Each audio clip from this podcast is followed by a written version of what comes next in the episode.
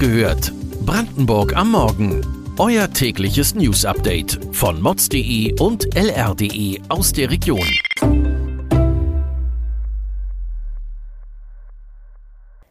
Guten Morgen und herzlich willkommen zu einer neuen Folge von Wach gehört Brandenburg am Morgen.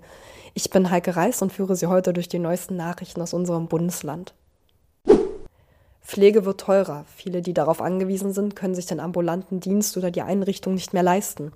Nach offizieller Statistik benötigt jetzt schon jeder vierte pflegebedürftige Brandenburger Sozialleistungen.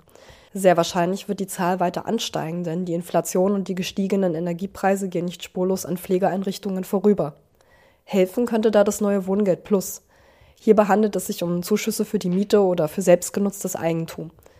Der Kreis jener Haushalte, die Anspruch darauf haben, soll sich ab Januar sogar mehr als verdreifachen.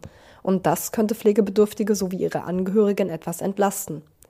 Im Durchschnitt könnten es 370 Euro pro Monat sein, aber die Rechnung ist immer individuell. Wie viel ein Pflegeheimbewohner bekommen könnte, hängt mitunter vom Einkommen, dem Wohnort und der Anzahl der Haushaltsmitglieder ab. Im Wohngeld Plus ist zudem ein Heizkostenzuschuss inbegriffen. Wie dieser in die Zuschüsse für Heimbewohner einfließen könnte, ist zurzeit aber noch nicht geklärt. Derzeit zeichnet sich ohnehin ab, dass Pflegeheime durch Milliardenhilfen des Bundes von den Energiekosten entlastet werden sollen. Wer einen Antrag dennoch stellen möchte, muss beachten, dass bei Pflegeheimbewohnern der Ort, an dem sich das Pflegeheim befindet, entscheidend ist. Der Antrag läuft über die örtliche Behörde und muss dann alle zwölf Monate neu gestellt werden.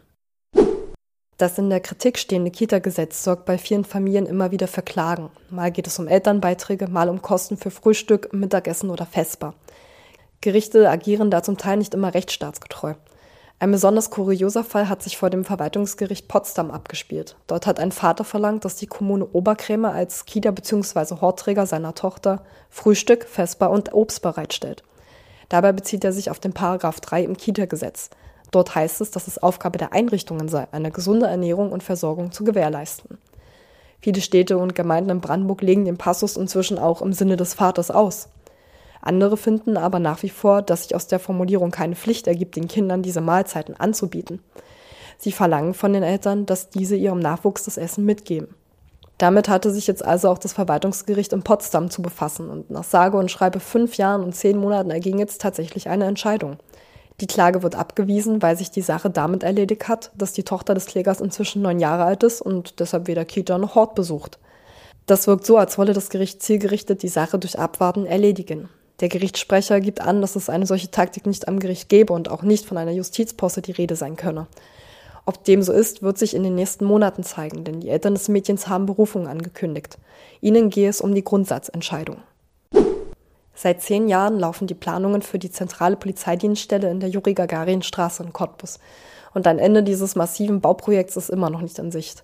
Der Landesrechnungshof kritisiert den massiven Zeitverzug, der auch die Baukosten von 11,6 Millionen Euro auf 29,9 Millionen Euro hat explodieren lassen. Den zuständigen Behörden werden mangelnde Kommunikation und langwierige interne Abstimmungsprozesse vorgeworfen. Grundsätzlich dauern öffentliche Bauprojekte in Brandenburg von der Planung bis zur Umsetzung mindestens sieben Jahre, sagt Jörg Göring von der Gewerkschaft der Polizei. Das sei aber einfach viel zu lange, kritisiert er. Allein 20 Monate dauert es in Cottbus, bis der Raum- und Flächenbedarf ermittelt wird.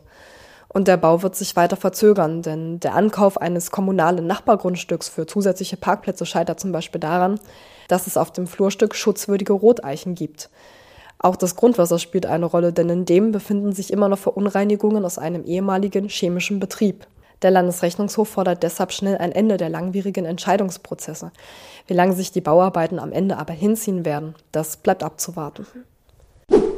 Die Schulanmeldungen beginnen in vielen Teilen Brandenburgs schon im Januar und bereits jetzt müssen Eltern sich mit der Frage auseinandersetzen, ob ihr möglicherweise fünfjähriges Kind eingeschult werden muss oder nicht.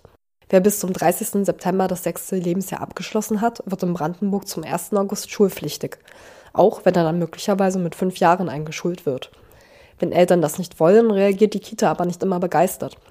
Warum Kindertagesstätten Druck machen, das kann eine neutrale Kita-Leitung aus Finsterwalde beantworten. Denn für die Betreuungseinrichtungen geht es um die Planbarkeit. Wir haben viele Anmeldungen und auch eine Warteliste. Es ist schwierig zu schauen, was mit den Kindern wird, so die Leiterin.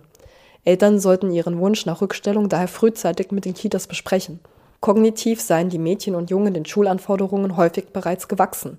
Die Schwierigkeiten würden im Sozialverhalten liegen, so die Erfahrung der gelernten Erzieherin. Laut Koalitionsvertrag von SPD, CDU und Grünen gab es Pläne, den Stichtag für das Schuljahr 2023-24 auf den 30. Juni zu verschieben. Im Juni wurde der Antrag der AfD-Fraktion, diese Zusage auch in die Tat umzusetzen, zurückgewiesen. Bildungsministerin Britta Ernst hatte damals deutlich gemacht, dass die Umstellung jährlich rund 27 Millionen Euro verschlingen würde, was aufgrund der finanziellen Belastung durch Corona und den Ukraine-Krieg derzeit nicht leistbar sei. Weitere Informationen zu den heutigen Nachrichten findet ihr wie immer auf unseren Online-Portalen lr.de und mods.de. Morgen hört ihr dann meine Kollegin wieder in einer neuen Folge von Wachgehört Brandenburg am Morgen. Bis dahin, ich wünsche euch einen schönen Tag.